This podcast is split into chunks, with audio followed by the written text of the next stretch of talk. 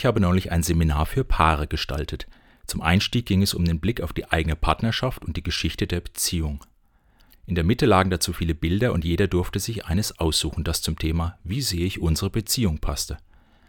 Eine Frau wählte sich ein Bild von einem Teppich aus, der auf einem Webstuhl gespannt war.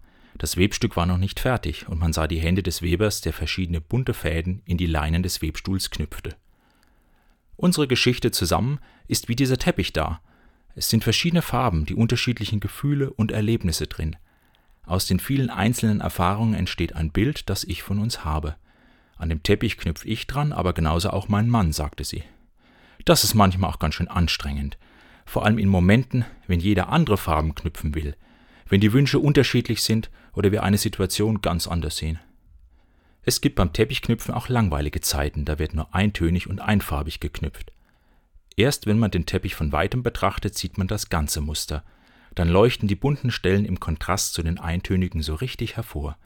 Und erst wenn man einen Schritt zurückgeht und das Ganze betrachtet, sieht man, wie schön der Teppich ist. Und man ist dann auch gespannt, wie der Beziehungsteppich weiter zusammengeknüpft wird. Mich hat dieses Bild für Partnerschaft sehr beeindruckt. Ich war beim Zuhören innerlich bei den bunten und den alltäglichen Momenten meiner eigenen Ehe. Und ich habe mir gedacht, schön, dass auch wir da zusammen weiterknüpfen.